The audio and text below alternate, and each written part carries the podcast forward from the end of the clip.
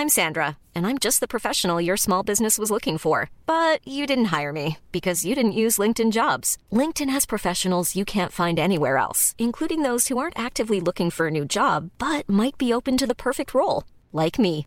In a given month, over 70% of LinkedIn users don't visit other leading job sites. So if you're not looking on LinkedIn, you'll miss out on great candidates like Sandra. Start hiring professionals like a professional. Post your free job on linkedin.com/people slash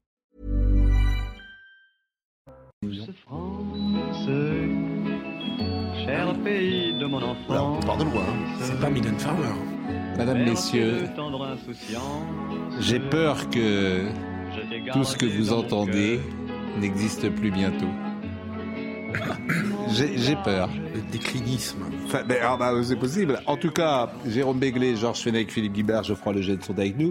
Moi, il y a trois choses que je voulais vous montrer euh, et qui vont euh, aujourd'hui dans ce sens-là. Sur euh, le wokisme qui peu à peu euh, entre dans la société française. Il y a trois choses qui vont frapper ces derniers temps. On va voir un sujet sur les traditions, effectivement, c'est les crèches et les corridas. On entendra le populaire Émeric Caron sur les corridas.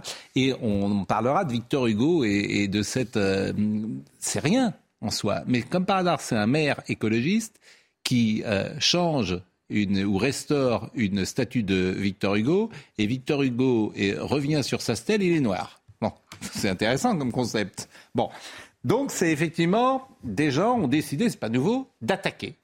D'attaquer la France, euh, ses traditions, son passé, sa culture, etc. Donc on va pouvoir en parler en début euh, d'émission, et puis vous me direz ce que vous en pensez. Voyons tout d'abord le sujet de Mathieu Rio.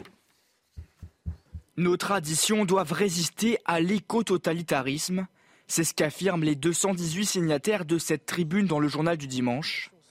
Parmi eux, Louis Marguerite, député Renaissance. Il y a des mesures qui doivent euh, nous permettre de changer euh, des habitudes, des habitudes de vie, des habitudes de, de consommation, mais cela ne doit pas se faire euh, au détriment du- d'une forme de négation euh, de nos traditions. Et donc, ce que nous visons par là, c'est euh, bien cette négation, ce- cette forme d'absolu Ne pas interdire, normer, supprimer, effacer, c'est la ligne politique des signataires.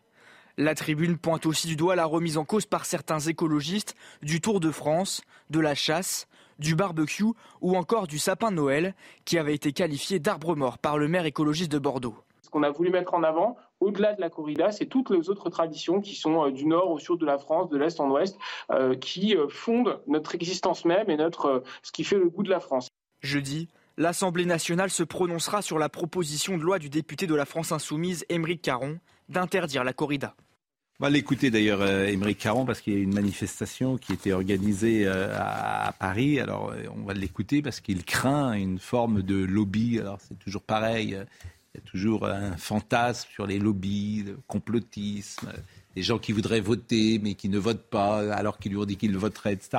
Bon, sur la souffrance animale, ce qui est terrible, c'est que je peux entendre ce que dit Émeric Caron sur la souffrance d'un taureau. Mais c'est vrai que le sous-texte qui est derrière m'ennuie. Et c'est ça qui m'ennuie fortement, de vouloir euh, attaquer ce qu'est euh, la France et les traditions, effectivement. Écoutons Émeric Caron et je vous donne la parole. Il y a une question qui est très simple. Est-ce que oui ou non on continue à torturer des, euh, des animaux pour le plaisir de quelques-uns et d'une infime minorité? Est-ce qu'en France on accepte encore ça? Je pense que la très très grande majorité des Français a tranché, c'est non. Il y a beaucoup de pression, il y a euh, le poids des lobbies qui est en train de jouer fortement pour euh, tenter de convaincre euh, certains collègues de groupes qui ne sont pas le mien de, ne pas voter en faveur de ce texte, alors que dans le fond, ils aimeraient beaucoup voter contre la corrida. Et c'est ça qui est en jeu aujourd'hui. C'est est-ce que la démocratie va s'exprimer librement ou alors est-ce que beaucoup de députés qui m'ont dit à moi, dans les coulisses, qui soutenaient ce texte, vont finalement changer d'avis ou ne pas oser voter Bon, il est naïf parce qu'effectivement, dans les couloirs, bon, on lui dit ce qu'il veut peut-être entendre. Non, moi, moi, je, je pense que par la corrida, qui effectivement peut interpeller sur la Il n'y a violence. pas que la corrida, vous voyez, c'est plus large. Il y a une porte d'entrée crèches sur une idéologie Voilà. euh, écologiste qui veut nous imposer un mode de vie, nous faire abandonner nos traditions. Alors ça a été rappelé. Et, et moi, je me refuse à cela. Et je pense que j'aurais été signataire, si vous me l'avez demandé, de la tribune signée par Bruno Retailleau et, Castaner, parce que, encore une fois, c'est nos traditions et qu'il faut les respecter et ne pas se laisser, je dirais, euh, endoctriner par une idéologie. Alors, en l'espèce, on sait très bien à quoi appartient euh, Émeric Caron, puisqu'il est antispéciste, il considère que l'homme et l'animal, c'est la même chose. Donc après, ça va être les attaques de commandos dans les boucheries, ça va être les interdictions de la viande, ça va être les interdictions de ceci. Donc euh, il y en a marre, quoi. C'est exactement ça. Si Hmm. la porte d'entrée et l'unique porte d'entrée pour interdire la corrida était non à la barbarie, non à la souffrance animale, à la limite, moi je signerais, je vais vous le dire.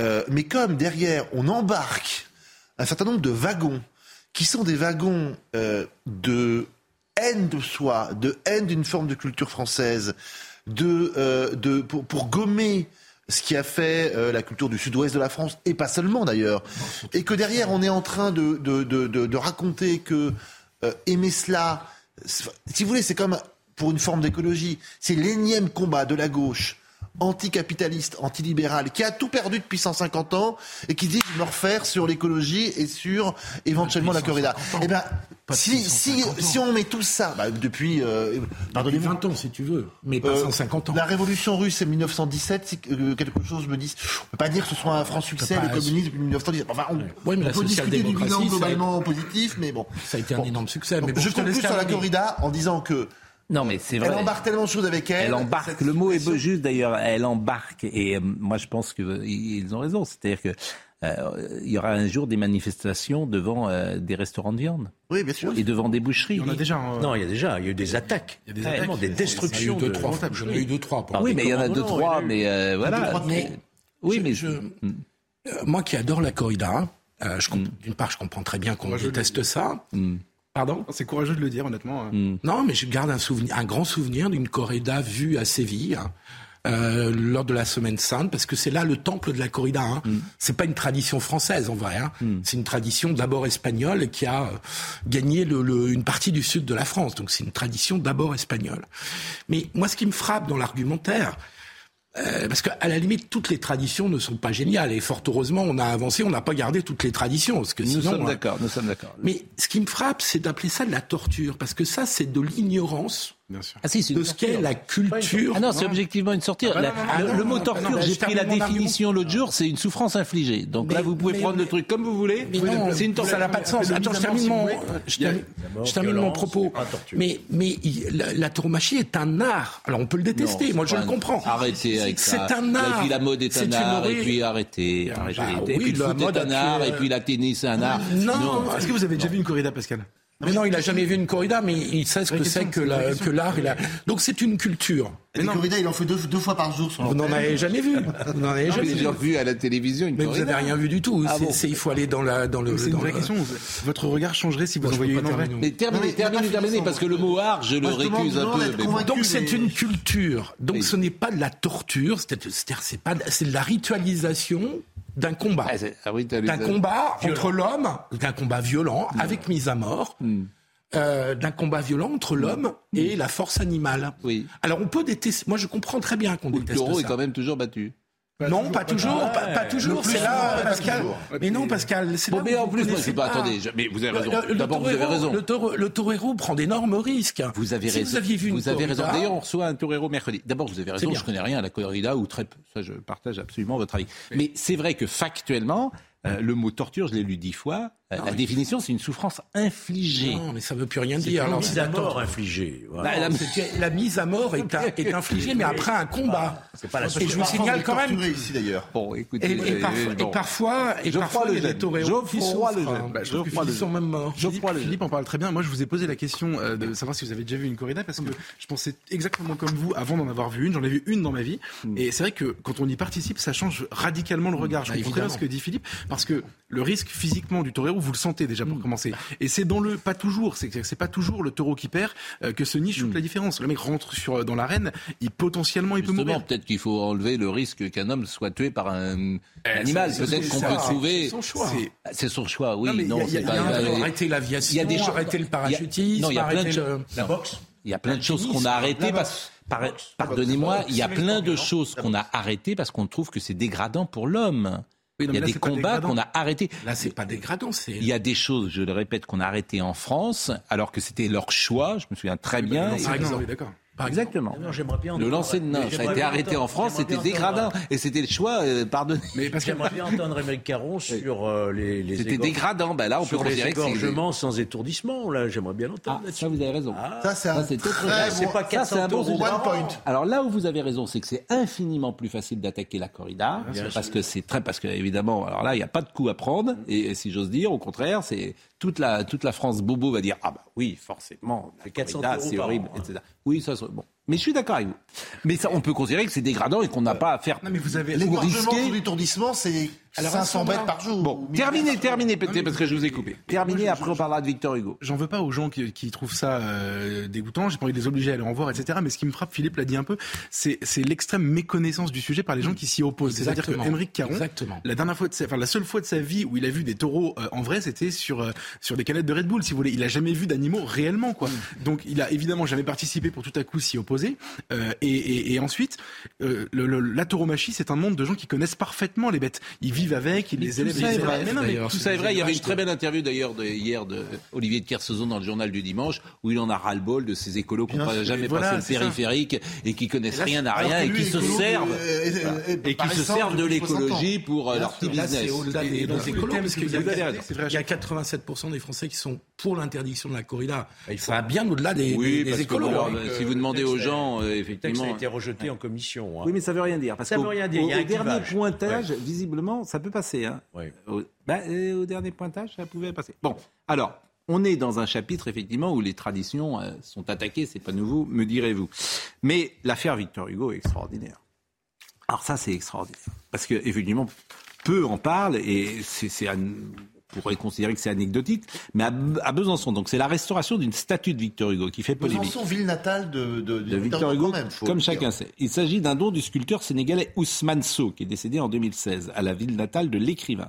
L'œuvre restaurée présente désormais une couleur de peau sombre, bien plus que la version originale, euh, selon la veuve de l'artiste, qui n'a d'ailleurs pas été euh, contactée, euh, alors que c'est une ayant droit. Elle s'y opposait, j'ai vu dans la presse. Elle s'y oppose. Ouais, mais elle a- après, une Ah fois... bon, ah oui, non, pardon. Ouais, Et il y aura une conférence de presse demain de Madame Vigneault, euh, qui je crois, Anne Vigneault, qui est la maire écolo de Besançon. Mais là, c'est très intéressant parce que c'est symbolique. Voyez le sujet de Marie, Marine Sabourin. C'est une restauration qui suscite l'incompréhension. À gauche, Ousmane Sow, qui contemple son œuvre représentant Victor Hugo, peu de temps avant d'être installé sur l'esplanade des droits de l'homme à Besançon. À droite, l'œuvre fraîchement restaurée. Une nouvelle apparence qui étonne l'ancien maire de la ville, présent aux côtés de l'artiste à l'inauguration de la statue en 2003. Victor Hugo à la peau noire, ce n'est pas ça à l'origine. Et puis la, barbe et cheveux blancs n'étaient pas à l'origine blanc, blanc aussi éclatant que celui-ci. Donc euh, je ne reconnais pas la statue d'Ousmane Sow. Je ne veux pas critiquer le patineur parce que euh, ça vient de Pierre de Coubertin, c'est des grands spécialistes. Je ne sais pas ce qui s'est passé, mais je pense sincèrement qu'il faut redonner à Ousmane Sow une patine, la patine originale qui n'est pas celle qu'il y a, en tout cas euh, sur le visage. La veuve de l'artiste, elle, reconnaît une erreur technique de la part du patineur et de la mairie écologiste qui a validé le résultat de cette restauration, mais déplore surtout le manque de communication de la part de la mairie. J'ai eu zéro contact avec la mairie. Quoi. Or, normalement, euh, avant même d'atta- d'attaquer une restauration, euh, ils auraient dû prendre contact avec les ayants droit, qui sont ses enfants et c'est moi qui les représente. Contactée, la mairie de Besançon n'a pas souhaité répondre dans l'immédiat à nos questions. Il y aura donc une conférence de presse demain matin. Alors, d'après les informations que j'ai pu prendre à Besançon euh, auprès d'amis euh, pas vraiment euh, favorables à Besançon? Eh oui. Euh, c'est de l'amateurisme de la part de la mairie. C'est-à-dire que les- les- la fondation qui a restauré cette statue a présenté cette statue. Ils n'ont pas osé s'y opposer. Et ils ont laissé la statue s'installer.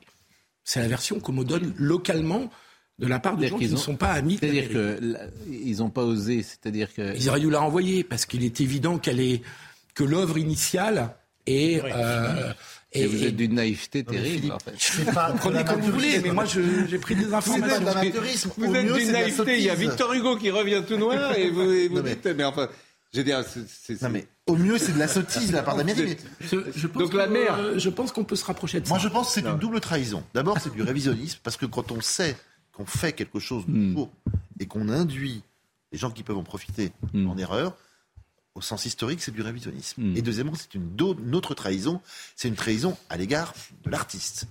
Je suis, Oui, ça c'est vrai. euh, ah, je, suis, je suis halluciné. Ousmane Sow n'est pas n'importe qui, c'est un artiste important, qui plus est noir.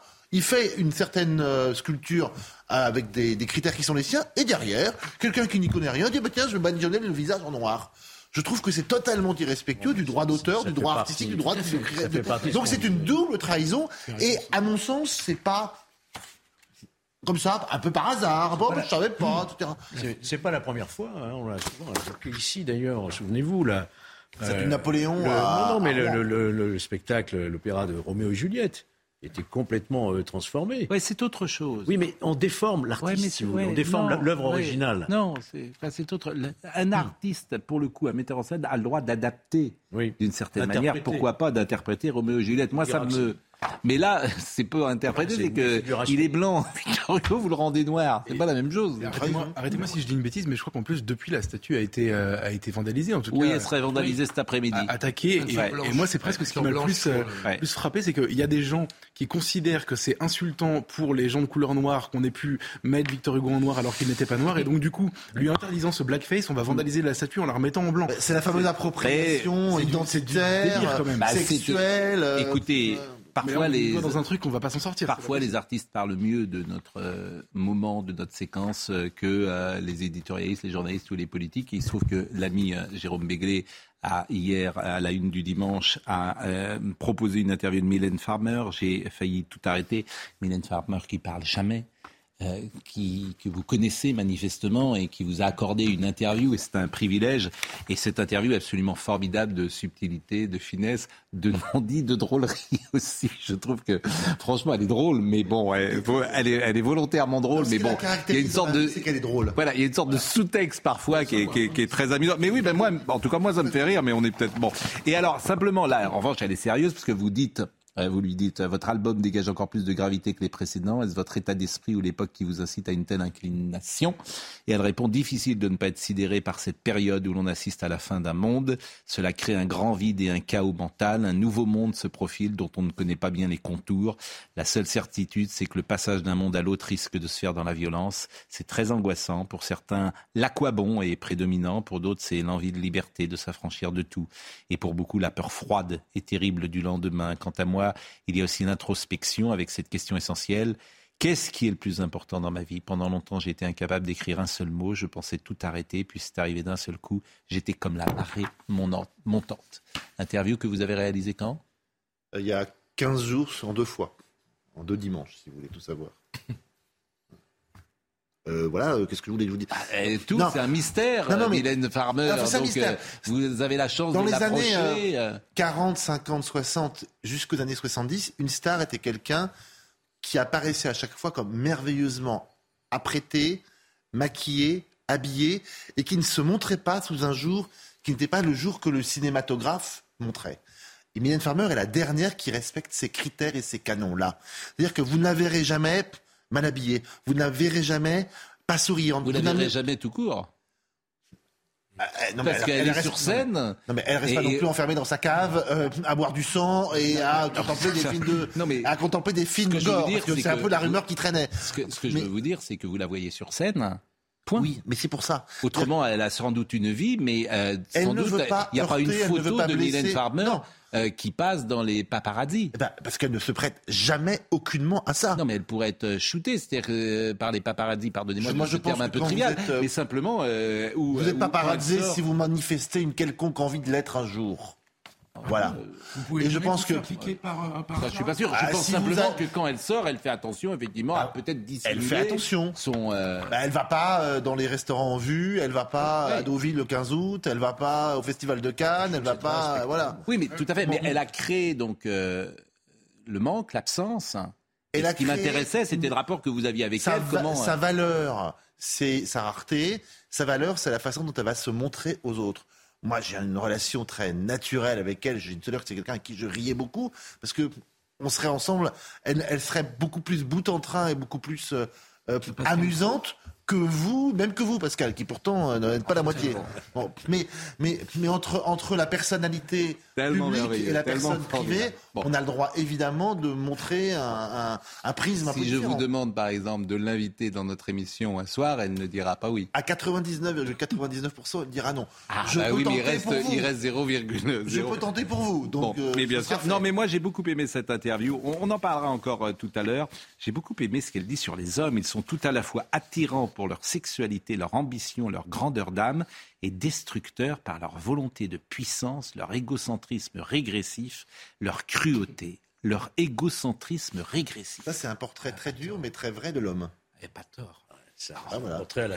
Moi, je, Ah, vous vous sentez égocentrique, euh, régressif, vous? J'essaie de l'être le moins possible. en tout cas. Bah, On en connaît, oui, On en connaît. euh, bien sûr, mais... Mais on n'est pas obligé d'être d'accord avec tout ce qu'elle dit. En revanche, Mais bien sûr, mais- votre propos au début, c'est souvent les intellectuels et les artistes, enfin les gens qui vivent en dehors du monde, euh, sont plus pertinents quand ils donnent leur regard une fois de temps en temps que les gens dont Je suis d'accord. euh, Bon, on en Pas un regard banal, on va dire. Bon, vous nous direz, parce que là, vous ne nous avez pas grand, dit grand-chose. J'aimerais que vous nous disiez un peu quelques secrets. Et puis cette phrase, peut-être que maintenant, je, je- je dirais à chaque fois qu'on me demandera, y a-t-il des rencontres qui ont marqué votre vie? Ben, Je répondrai comme Mylène Farmer, mes chiens et mes chats et leur amour. Vous avez ni chien ni chat. Mais je peux pas vous croire. Alors qu'elle, elle a vraiment des chiens et des Non, chats. ce que je trouve formidable dans cette réponse, c'est une manière de ne pas répondre, en fait. C'est ça que je trouve formidable. C'est que, voilà, vous n'avez pas à savoir avec qui, quels bien sont sûr. les hommes ou les femmes qui ont Mais c'est marqué élégant, ma vie. plutôt que de dire je répondrai pas à cette question. Exactement. Je fais un- une passe, euh, voilà. Un pas Voilà, je répondrai mon poisson rouge. Alors, Très bien. voilà. A quand même été très en avance sur son temps. Je suis d'accord. Mais là, on est en Je avance. suis un garçon, c'est le trouble dans le genre, euh, avec Là, on est en 30 retard ans. sur Mais la là, on est en retard. D'accord. Donc, on va marquer une pause. Très bien. Vous êtes. Ah, ah bah tiens, on va mettre. euh, si vous Ouais. voulez, on écoutera tout à l'heure le nouvel album et puis peut-être des chansons euh, euh, plus anciennes. À tout de suite. Hmm. Il est 20h29, quasiment 30. Isabelle Piboulot. Elisabeth Borne déclenche le 49-3 pour la cinquième fois. Après trois heures de débat sur le projet de budget 2023 de la sécurité sociale, examiné en nouvelle lecture à l'Assemblée nationale, les députés de la France insoumise ont annoncé par la suite le dépôt d'une nouvelle motion de censure contre le gouvernement. Toujours l'effroi à Tonins après la mort de la jeune Vanessa. Le corps de la collégienne de 14 ans va être rapatrié en Espagne. Sa famille souhaitant l'enterrer dans la région de Grenade d'où elle venait avant de s'installer en France. Des hommages lui ont été rendus devant les grilles du collège Germillac. Une marche blanche sera organisée vendredi à Tonins après une messe prévue à 17h30. 543 millions d'euros pour l'hôpital. Le ministre de la Santé a annoncé cette enveloppe supplémentaire en raison des surcoûts liés au Covid-19. L'Assemblée nationale a validé à main levée les amendements du gouvernement permettant cette nouvelle rallonge. Cette somme s'ajoute aux quelques 570 millions d'euros pour l'hôpital présentés devant le Sénat afin de faire face à l'épidémie précoce de bronchiolite. Bon, l'Ocean Viking, c'est vraiment passionnant parce que tout passe, tout glisse, un buzz chasse l'autre. C'est-à-dire qu'on on nous a pris pour des imbéciles sur ce dossier, non pas en accueillant évidemment tous ces migrants, et ça peut s'entendre sur le plan humanitaire, pourquoi pas, bien sûr, mais en nous expliquant qu'on allait euh, les garder sous contrôle, qu'on allait les regarder de ça. Huit jours plus tard, ils sont tous dans la nature. Plus personne n'en parle. On est passé à autre chose. Un buzz chasse l'autre. Gérald Darmanin est venu dans une émission euh, de TF1 pour expliquer. Bon, tout ça est passé à l'as. C'est absolument incroyable la société dans laquelle on est. Vous savez pourquoi? Bah, Parce qu'il n'y a plus de responsabilité nulle part, ni politique, ni administrative, ni des juges.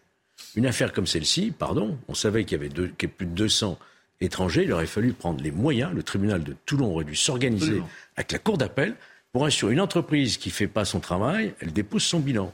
Voilà, il n'y a pas eu un seul responsable dans l'affaire. juges Et ça- personne ne sait pourquoi tous ces gens ont été libérés. C'est c'est une usine à gaz. Alors, temps le juge des libertés et de la détention n'ont pas eu le temps de se prononcer. 123 migrants. Ils disposent de 24 heures pour statu- statuer. Les juges se sont alors dessaisis des dossiers. Ça. Vous vous rendez compte, la France Dessaisi. Pourquoi ils ont pas pu Dessaisis. anticiper Mais oui, parce que personne ne sait en fait. Mais la, France, c'est 25 juges et non en fait, la France. quand je dis la. France, l'État en- dans un état de déliquescence. Ah oui, Ah, vous êtes Il n'y a plus de responsabilité. Tout domaine confondu. Tu ouvres, tu ouvres une porte, c'est l'hôpital et la bronchiolite. T'ouvres une deuxième porte, c'est le nucléaire. euh, T'ouvres une troisième porte, c'est les juges. Il y a un état de déliquescence dans ce pays qui est absolument Est-ce qu'il y a une responsabilité dans l'affaire du Stade de France? Non. Non. Est-ce qu'il y a une mutation, une responsabilité dans l'affaire, encore pire, du Bataclan? Non. Euh, là, toutes ces dysfonctionnements... Pourquoi une responsabilité dans l'affaire du Bataclan C'est pas, euh, pas de responsabilité. euh. Qu'est-ce que vous voulez dire Écoutez, moi, j'ai présidé une commission d'enquête quand même Oui, parlementaire. c'est-à-dire On a mis à jour tous les dysfonctionnements, les échecs graves des services de renseignement. Ah oui.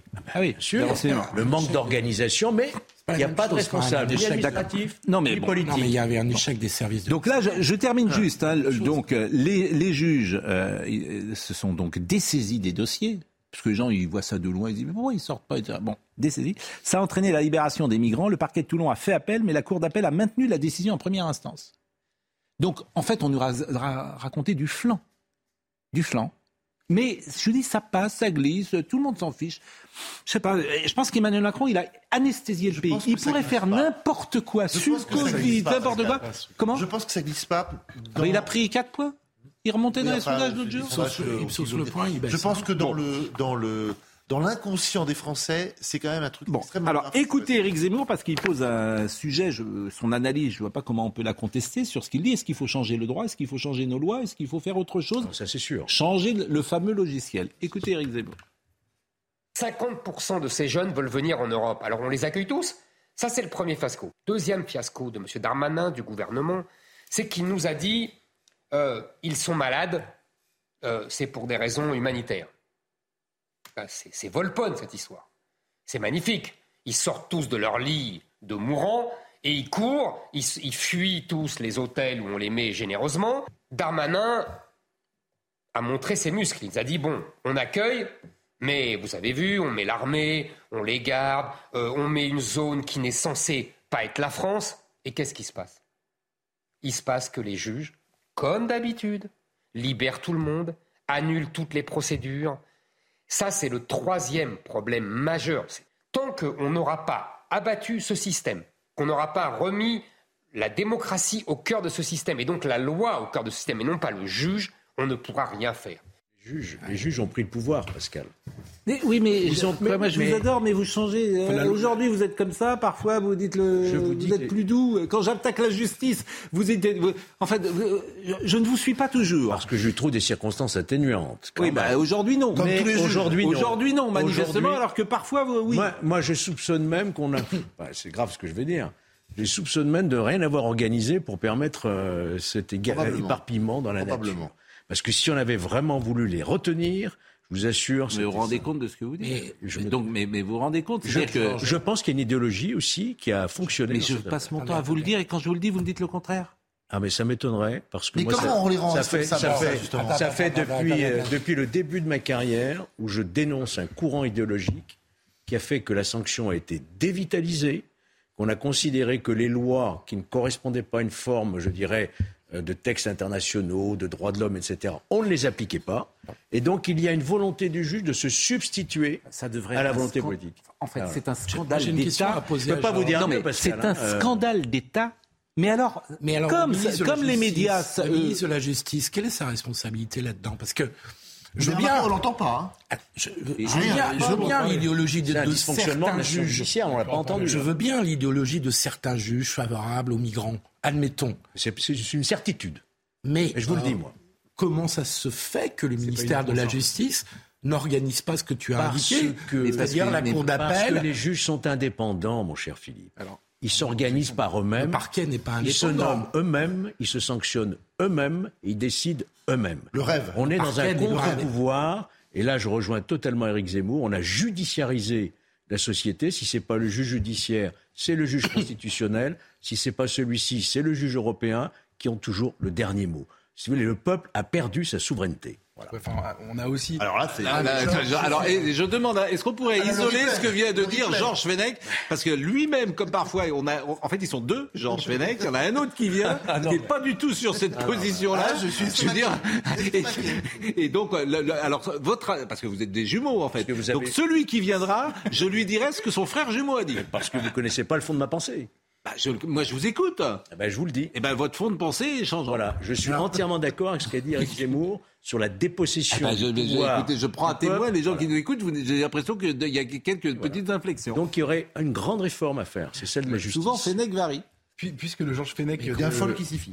puisque le Georges Fenech d'habitude n'est pas là, je vais le remplacer. Je vais dire la même chose que lui d'habitude. Il y, a- il y a un autre problème. Non, mais je suis d'accord avec ce que vous venez de dire évidemment. Évidemment juge. qu'on est Mais- tous d'accord Mais il y a un euh, autre problème que, que vous essayez de pointer d'habitude, Georges, c'est le problème de la loi, de la procédure. Et là, pour le coup, ce qui s'est passé avec le Shine Viking n'est pas du tout, n'est pas du tout surprenant en réalité. On s'est fait traiter de, de fascistes ou d'horribles personnes il y, a, il y a 15 jours quand on disait qu'il fallait pas accueillir le bateau. Mais ce qui s'est passé est absolument normal puisque en réalité, il n'y a pas de, de, de- comment dire, le, le- le clandestin qui accoste, euh, qui même qui monte dans les eaux, terri- dans les eaux européennes, euh, ensuite a quasiment tous les droits. On ne l'expulse quasiment jamais, on le laisse entrer, on le loge. Évidemment, ce qui s'est passé est normal en fait. On a juste eu pour une fois les projecteurs braqués sur la situation des clandestins. Donc c'est d'autant plus scandaleux. Mais Geoffrey, est-ce que vous vous souvenez, ça remonte à quelques années, l'affaire de l'église Saint-Bernard à Paris sûr, bien sûr. Il y avait 200 Sophie ou Marceau 300 avait campé, euh, migrants qui étaient non, dans l'église, une espèce de forteresse. 30 ans, On les a sortis pour les présenter au juge de la liberté qui les a remis entièrement en liberté. Moi, je, répète ma question parce que je ne comprends pas. Oui. Euh, Je veux bien que les juges soient indépendants, mais enfin, le fonctionnement des tribunaux, de la cour d'appel, le parquet, ils ne sont pas indépendants de l'action du ministère de la Justice. Et manifeste. Et ben, la réponse. Et donc, vous savez, C'est un abus de l'état de droit. Eh ben, cher ami, les gens. Dupond-Moretti, il est où dans cette affaire Les gens sont Mais ce qu'ils, les gens sont ce qu'ils font. Donc, Monsieur Dupont-Moretti valide ce qui s'est passé à Toulon. Par son silence Non, je- et son inaction. Je voudrais prendre le Si vous voulez, je dise, mais c'est. Là, mais- le mais- bateau a accosté. Aucun Voilà. responsable. Georges, le bateau a accosté le 11 novembre. Oui. On savait en gros depuis trois jours qu'il allait accoster. Oui. La, la place, euh, la place Vendôme ne pouvait pas organiser à partir du, Mais 8 non. ou du 9 ou du 10 Non, non. une équipe pardon, de juges volants Non. On qui les se a, seraient on déplacés. les a. On les a, alors Les juges volants Alors, existent et on leur a au coupé les ailes des cours d'appel, mais on les a pas mobilisés. Donc ça, c'est Mais on avait Je 3-4 dis- jours pour le faire. Vous allez dire, en c'est un fait, c'est la responsabilité de qui, ça. Moi, je vous dis, il y a, mais ça devrait à mon avis, une volonté derrière. Mais De qui Comment dire Georges? Mais, ça devrait être un scandale d'État. Mais, comme, un scandale d'État. comme euh, le gouvernement et l'exécutif sait que l'opinion publique, euh, comment dire, ou plus exactement que la presse ne bougera pas, parce que c'est pas un, de ces sujets, donc elle intervient peu. L'opinion publique, elle est quand même influencée par la presse. Si vous aviez une presse qui était vent debout ce matin, si tous les journaux disaient démission du Pont-Moretti, démission euh, Premier ministre, démission scandale d'État, démission, etc., là, ça les ferait bouger. La vérité, c'est que tout glisse, on est passé à autre chose, tout le monde s'en fiche, et, et- et le pays, et le pays est en état de. Voilà, voilà. Bon, euh, qu'est-ce que vous voulez que je dise? Allez, on avance. De toute façon, on ne dira rien qu'on ne dise déjà. Ce pays tombe. Voilà. Qu'est-ce que vous voulez que je dise C'est injuste que Dupont-Moretti démissionne là-dessus parce que c'est pas un dysfonctionnement. Non, c'est le fonctionnement normal. Oui, c'est- normal. Mais je- mais je suis d'accord. Même si, c'est normal, c'est normal. C'est normal, vous avez 200 types dans la nature, Bah ils sont tous dans la nature, vous ne savez pas, il faut souhaiter qu'il n'arrive Ah, rien. hein. 66 sont- ont été Il répartis. faut souhaiter que parmi ces 200-là, il n'arrive rien. Je vous le, je- Ils sont bon. partis dans les autres pays. 66 Monsieur Katnas. ont été récupérés dans Mais vous, 11 pays. mais vous n'en savez rien, moi non plus, personne n'en sait rien. Les frontières sont des passoires, tu n'en sais rien du tout. Voilà, c'est ça la vérité. quand même 26 tu ne sais rien du tout, et puis tu découvriras s'il y en a un des 200 qui fait quelque chose, qu'on le croyait à, à Berlin, et puis qui se retrouve à C'est Toulon. l'affaire de Voilà. Par ailleurs, Nantes. par ailleurs, Allez. vous, vous avez raison de dire ça parce que c'est le vrai risque aujourd'hui. Tout à l'heure, Georges parlait du Bataclan. Il faut rappeler qu'une partie des terroristes étaient venus par la route des, des migrants. S'il y a un, et là pour le coup, ça peut changer la donne politiquement. S'il Oui, y en a faut un, pas le souhaiter. bah, qui le souhaite, personne ne le souhaite. Mais imaginons que ce soit le cas. Le risque n'est pas nul. Bon, euh, et Adrien Quatennens, le député de la France Insoumise, est convoqué le 13 décembre prochain devant le procureur de Lille. Il s'agira d'une procédure de reconnaissance préalable de culpabilité dans l'affaire de violence envers sa femme. Cette procédure est aussi appelée plaider coupable. Oui. Bon. Donc je rappelle qu'il frappe sa femme, euh, si vous voulez, qu'il n'a toujours pas des... Bah, il frappe sa femme. là. Je- oui, vous, bah, vous dites une gifle. Il l'a fait une fois. C'est une gifle. dans- Pascal, Enfin, moi, je veux, je vous, veux bien... vous demandez à des avocats Enfin, vous me il fra- Est-ce qu'il frappe sa femme, c'est correct? De- mais évidemment que non. Personne n'a dit ça. Même une gifle, c'est pas correct. Même une fois. Mais personne n'a dit ça. C'est-à-dire, il frappe... Mais Non, mais il demandez à fra- des non avocats- attendez. Non, mais il fra- Ouais, mais je- La gifle, c'est bien frapper une sa femme. Oui. Oui. Oui, mais quand vous dites Demandez à des avocats quelque chose d'habituel. En fait, il a donné une Demandez- gifle à sa femme. Voilà. Demandez à des, spéci- à des avocats spécialisés en divorce et ils vous diront que c'est hélas c'est répréhensible, mais que ça, ce sont des choses qui arrivent. Le problème est de savoir si ça arrive une fois ou si c'est Mais peu récurrent. importe que ça arrive une fois ou Mais non, c'est pas la même chose. Ah, c'est pas la même chose. Ah bah non, en termes de gravité Ah bon, bah et même en termes de peine pénale, Ouais, ce n'est pas du tout la même chose. Eh ben d'accord. Ah bah si vous le dites, euh, bon, Ah bah, je- très bien qu'un député frappe sa femme et soit encore soit à l'Assemblée député, nationale. Là, c'est son comportement privé. C'est pas le fait qu'il soit député. C'est le fait. Mais Il y a non. quand même un devoir d'exemplarité quand tu es député. Oui, mais quand tu es mais il- attends, il a raison. Il. Là, c'est vous qui êtes naïf, hein, franchement. Là, vous me- Demandez En à fait, des vous me- avocats. Vous me sidérez, je peux pas Mais vous dire. non, vous avez sur Éric votre Zemmour plateau. Et, et imaginez en France plateau. Zemmour ayant frappé une de ses Mais laissez compagnes. tomber, euh, mais. Et imaginez le, le, le, le- le- le boom médiatique que ce serait. De toute façon, il a il y a eu des accusations de femmes contre Éric Zemmour, ça n'a pas, créé de boom médiatique. Allez, Mais importe. demande, vous avez eu un avocat sur votre plateau, Oui. Ma- Maître Jakubowicz, qui vous a expliqué exactement ce que je vous ai Oui, expliqué. oui, bah, fait. Violence Donc, dans les procédures de divorce, dans les disputes conjugale, conjugales, sûr. c'est des choses qui arrivent. C'est pas bien, hein C'est pas bien. Mais évidemment, chacun Mais le sait bien que c'est bien. Mais il parlait de responsabilité tout homme à l'heure. Il n'y a plus de Ah ben c'est pour moi c'est un homme violent, un homme qui frappe sa femme non. même une fois. hein. Ça c'est un homme violent. Mais ce que je veux vous dire c'est que euh, personne n'assume jamais sa responsabilité. Monsieur Katnins, ce qu'il aurait dû faire, me semble-t-il, c'est dire écoutez je démissionne et je me représente devant les électeurs. Ah, Vous avez raison. Oui, mais ne transformez pas les électeurs en juges. Il n'a pas à avoir de Alors, nouvelle légitimité. euh, Ah si, moi, Dans- je- dans le cadre de. Bon, ce sera le 13 décembre. Euh, plus gravement, dramatiquement, sérieusement, parce qu'on apprend effectivement, là aussi, l'affaire Samuel Paty. Pardonnez-moi, mais c'est terrible ce qu'on apprend aujourd'hui. Incroyable. Les dysfonctionnements, quand je parle d'un État en déliquescence, ce qu'on apprend que cet homme n'a même pas é- été, euh, comment dire, encadré, protégé par l'éducation nationale. Vous vous rendez compte l'état de ce pays quand je dis on ouvre une porte dans un pays où euh, euh, l'organisation existe, où la surveillance, la protection existe, il serait vivant, Monsieur Paty. D'insister lourdement. il y a eu- et il y a n'y eu- pas eu de responsabilité non plus. Bon, alors qu'est- qu'est-ce qu'il La est donc principale du collège pro- a essayé de le protéger. Elle a été Donc il écrit par mail à ses bout. collègues qu'il est menacé par le, le 10 octobre, c'est le Parisien qui le révèle. Mm. Euh, il écrit par mail à ses collègues qu'il est menacé par des islamistes locaux. Euh, déclaration d'un collègue professeur d'anglais. Je ne le reconnaissais pas. Il avait clairement peur. Il était en mitouflé. Il cachait son visage. Il m'a dit de ne pas le déposer devant chez lui. Il n'a pas parlé durant le trajet. Il était renfermé. Trois jours avant sa mort, ses requêtes Google laissent transparaître une certaine angoisse.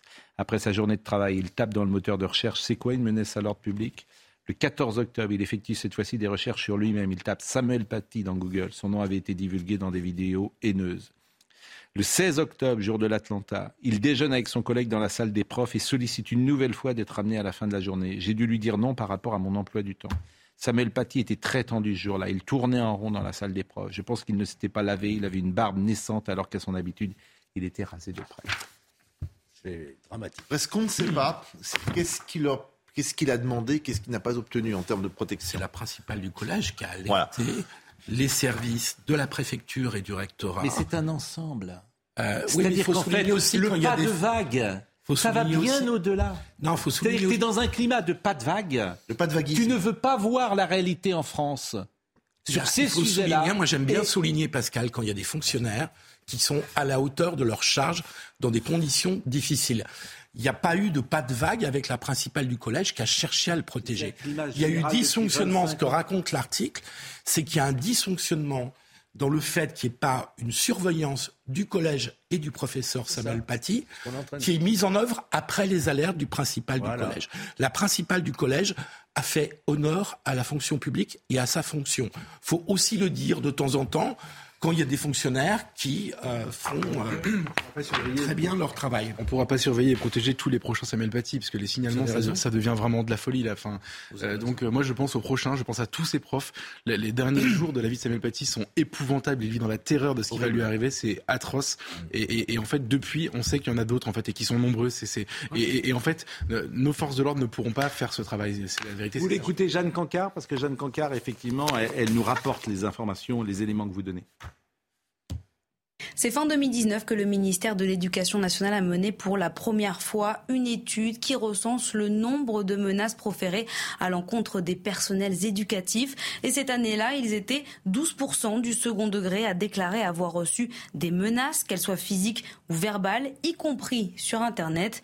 Mais depuis, et c'est le ministère de l'Éducation nationale qui nous l'a indiqué ce matin, eh bien, il n'y a pas eu de nouvelles études exploitables à ce sujet-là. En revanche, en mai dernier, l'ASL, l'Autonome de solidarité laïque, une association qui regroupe 500 000 adhérents, soit la moitié des personnels de l'éducation nationale en France, a publié un baromètre. Et d'après ce baromètre, les insultes et menaces représentent 30% des saisines de l'association, soit près de 1500 dossiers, un chiffre en augmentation ces dernières années. Il ressort aussi de ce baromètre un chiffre intéressant. Les auteurs de ces agressions verbales, de ces menaces envers les enseignants, eh bien, sont dans la grande majorité, non pas les élèves, mais les parents d'élèves. Ils représentaient 48% l'année dernière, soit 10 de plus qu'en 2020. Ce qui a changé, c'est que maintenant, les professeurs de l'éducation nationale euh, déclarent plus les incidents dans leur, euh, dans leur classe. C'est parce que le climat médiatique est différent. Parce qu'on peut dire aujourd'hui, en fait, on peut dire aujourd'hui ce qu'on ne pouvait pas dire euh, il y a encore cinq ans. Le réel nous saute aux yeux et qu'on accepte d'entendre ce qu'on ne voulait pas entendre il y a 20 ans quand le rapport Aubin est sorti. Et puis il y a une forme de peur, il faut le dire. Non, mais le rapport Aubin. Oui. 1980. Non. De, de 2000, 1980. Il y avait tout dans le rapport Aubin. Il y avait tout. Et on a, on a dit ça n'existe pas. bien sûr. Il y avait cette, déjà cette forme de séparatisme qui était dénoncée par Jean-Pierre Aubin. Quand le réel saute à ce point au visage, on ne peut plus le nier. Ce n'est que le début. Ce n'est que le début du réel. Et on a sans doute perdu 20 ans. 2004, le rapport Aubin. Vous vous rendez compte? Donc, territoire perdu de la République. 18 ans. Donc, euh, Enterré par trois ministres de l'éducation nationale successifs. Il nous reste six minutes pour vous parler de football très rapidement avec euh, les Iraniens qui n'ont pas chanté. Énorme ce qui s'est passé. Ah, ils n'ont pas chanté, ils sont courageux les Iraniens. Ils sont courageux, ils n'ont pas chanté. Solidaires de leur peuple. Exactement, ils les joueurs iraniens n'ont pas chanté leur hymne. Donc euh, c'est là que le sport, quand même, euh, un peu de politique, a vocation euh, politique. Vous voyez, oui, regardez, c'est magnifique. hein. Je suis d'accord. Euh, je dois vous dire également que eux, les Français, dans le même temps, ont euh, pas les Français d'ailleurs. euh, il n'y aura pas de brassard arc-en-ciel. Non. Euh, ça ne sera porté euh, nulle part. Je rappelle que la peine de mort, euh, les homosexuels euh, risquent la peine de mort au Qatar. C'est pas, c'est pas, euh, pas rien quand même. C'est pas pareil de, de refuser de porter le drapeau d'une idéologie qui est profondément politique, en l'occurrence celle portée par la communauté LGBT, c'est Oui. pas vouloir la mort des Ça peut s'entendre aussi. Ça peut s'entendre aussi, mais euh, convenez que euh, bon, je, voilà, je rappelais simplement ça. Et puis Karim Benzema. Alors il y a une polémique sur Karim Benzema. Est-ce qu'il était déjà blessé en arrivant? Est-ce qu'on a eu tort de le faire venir? Je trouve qu'il fallait tenter, quoi qu'il arrive, euh, quelque chose avec lui, même s'il était blessé. C'est comme Zidane en 2002. fallait tenter d'y croire. Platini en 86, qui a joué sur une jambe. hein. Ouais, mais il a joué. Alors que Zidane en 2002, il n'a pas joué les deux Moi, ce premiers qui matchs. m'étonne, c'est pourquoi on ne fait pas venir le joueur de remplacement au cas où il y a un, un deuxième attaquant qui se blesse ou qui soit indisponible. Est-ce qu'il ne va pas nous manquer ce joueur Il n'a pas été supplémentaire Il y a n'a 25, pas été remplacé, honnêtement, il y a mon- 25 joueurs. Je- moi, je fais, écoutez, je fais confiance à Deschamps. Voilà, en tout. C'est votre leitmotiv. Bah écoutez, il, sait de quoi il parle. Vous auriez pris qui? Nabil Je Fekir. ne sais pas. Bon, bah voilà. Donc, Nabil euh, Fekir dit. Je euh, sais pas, vous allez peut-être Nabil Fekir qui a pas fait un match à l'équipe de Ah France depuis je ne sais combien, qui va arriver dans un groupe qu'il ne connaît pas. Qui sera le capitaine de l'équipe de France? Hugo Lloris. Hugo Lloris C'est sûr ça Bah, euh, Hugo Il l'est Lloris, depuis 10 ans ou 5 ans Oui, c'est vrai. bah, Non, Nabil mais- Fekir, il est champion du monde hein, quand même, mais il n'a pas joué. le meneur de jeu. Ah, le meneur de jeu, bah, c'est Mbappé. C'est- Tu vas tout bâtir autour d'Mbappé. Bah, sûr. Je- je- Griezmann Et on va l'appeler des chances. En fait, la vérité, c'est que tu vas faire une équipe commando autour de, de, de- de Mbappé. Voilà. Mais ça peut, ça peut Mais marcher. hein. ça peut marcher, c'est-à-dire que tu vas tout construire pour Mbappé, c'est ta seule force. Donc tu vas euh, tous derrière et lui devant, comme disait la petite chanson. Euh, et puis tu vas. Un Griezmann, hein. Griezmann, un peu. Oh bah, Griezmann, il, il, il, il, il avait un un peu devant Il l'autre. y, a- il y a une bonne nouvelle, c'est quand même qu'on va être assez simple. J'avais un entraîneur qui disait ça. Bon, lui il court vite, hop, faut lui balancer devant. Et puis vous courez. Et Giroud. Je, je- je place beaucoup ça. d'espoir en Giroud. Moi aussi. ouais. Ah, Giroud, Je pense qu'il peut oui, marquer trois buts. Ce qui, est, là. ce qui est génial, c'est qu'il y a la malédiction des équipes championnes du monde qui se font parfois, euh, assez souvent, même éliminer en phase de poule la fois d'après, parce que se reposant sur, sur leur laurier, etc. Là, ils partent perdants. Donc en fait, On ne sera pas déçus. Excellente remarque. Ah, merci. C'est-à-dire qu'en Corée, ils partaient vainqueurs, on est reparti euh, Euh, perdu, Là, exactement. été- Vous, vous pariez pour sur quelle équipe, vous? Euh, je... pour, pour gagner L'Argentine Je connais, honnêtement, je me suis un peu éloigné du foot. Donc je ne les vois pas toutes, euh, les, équipes, là, mais... un, petit, un petit pari de pour Non, honnêtement, je, me suis un peu Moi, éloigné, je ne Brésil connais pas, Argentine. mais le Brésil... euh, Brésil ou Argentine Notre ami Ouais. Jacques Vendroux disait Brésil, Argentine, Hmm. Angleterre. Oui, oui. Et Angleterre, Oui. c'est- ça n'arrive jamais. Bon, il nous reste euh, trois minutes. Je voulais vraiment euh, reparler de Mylène Farmer parce que vraiment cette interview m'a m'a intéressé. Bon, d'abord, est-ce que comment ça se passe? Vous, vous êtes allé la convaincre euh, C'est difficile On a parlé au téléphone il y a un mois et demi, deux mois, euh, justement parce qu'il y avait ces dates de, de, de, de tournée et surtout l'album qui sort ce vendredi.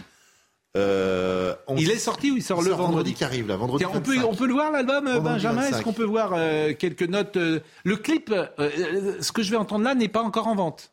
Non. D'accord. Euh, Écoutons le quelques notes de musique. et je crois qu'il y a même deux clips qui sont sortis. Écoutons. Sur l'astéroïde,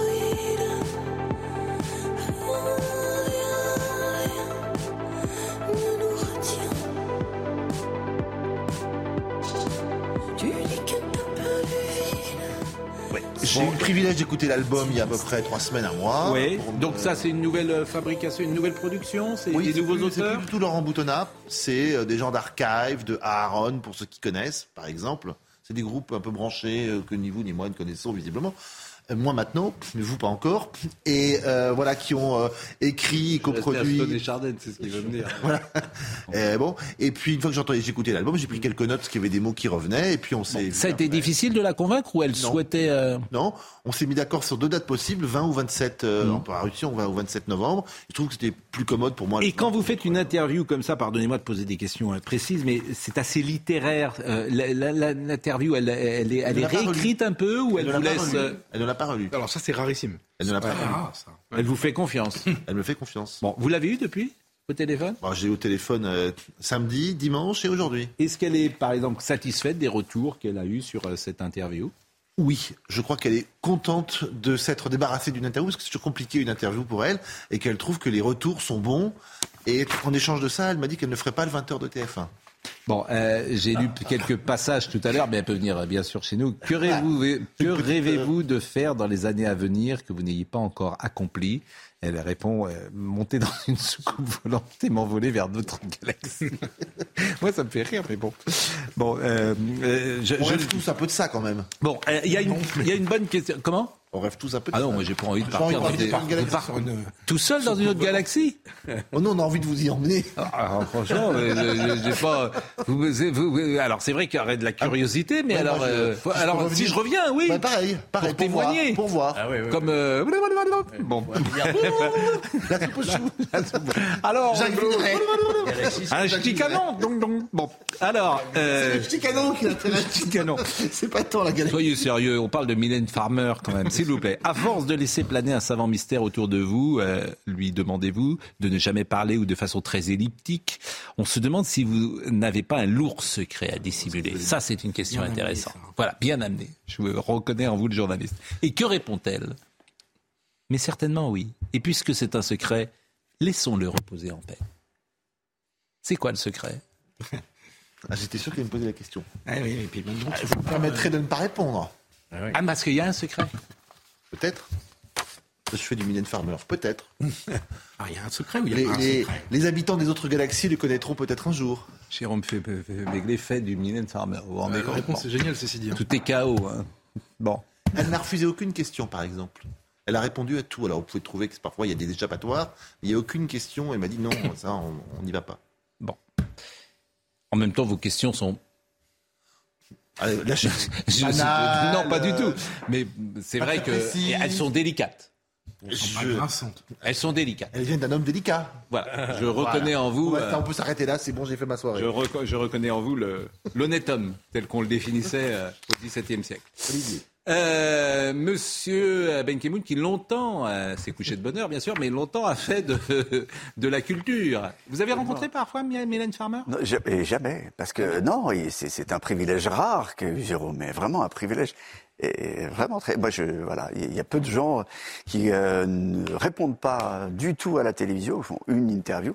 Elle en fait partie, donc euh, bravo encore une Qu'est-ce fois. qu'on parle ce soir? Vous nous re- Écoutez, j'ai une un- information pour vous, parce Oui. que vous l'avez pas évoqué. Tout à l'heure, vous avez évoqué Ou- Ou- Ousmane Sow. Euh, la statue, eh ben, vous savez ce qui s'est passé hier soir? Oui, on l'a dit. ouais. blanchie. Eh ben, elle a été blanchie. Mais vous avez montré l'image? Non. Eh ben, Est-ce qu'on a l'image à vous montrer? Si on a l'image à vous montrer, voilà. Ah oui, elle a été blanchie. oui. La statue Voilà. de Victor Hugo. par- C'est malin quand même. Et, Donc, euh, Elle a été vandalisée. C'est vraiment c'est. Ça a On vandalisé. additionne la. Et, et de- et donc, et donc la ville, et donc Ah, la ville, la ville a porté plainte, la maire a- Oui. a, porté plainte, et donc on y reviendra. Et puis on revient sur certaines séquences. Alors bon, il y a- il y, a toute l'actualité, mais il y a quand même les, les six ans de l'heure des pros. ce Oui, matin. parce qu'on avait 6 ans. Oui. Euh, On est né le 21 novembre euh, 2016 euh, six avec ans. Marine Lançon, tous les deux, et nous sommes euh, ensemble. En... Ce qui est formidable, c'est que vous avez réussi à perdre les images quand même. Ça, je, je, vous dis- patient. je dois vous dire bravo. C'est la vie. Est-ce qu'on a pour terminer un Benjamin No et on peut se quitter en musique avec euh, cette chanson euh, symbolique et ça c'est formidable, hein, formidable. Ah, vraiment. Et alors, euh, lorsque vous êtes dans le concert, C'est le que- climax du concert. oui, le climax, comme vous dites. Vous avez été à un concert de je vais vous rigoler ou quoi Bien sûr que je suis allé. Allez, c'est terminé, je suis en retard. Arnold Cara était à la réalisation, Alice Mayele était à la vision. Merci à Jean-François Couvlar qui était au sein, au son. Euh, Benjamin No était là, bien sûr. Kylian Salé et Thomas Saint-Jean. Rendez-vous demain matin. Vous y allez autant qu'à la corrida. euh, Chez...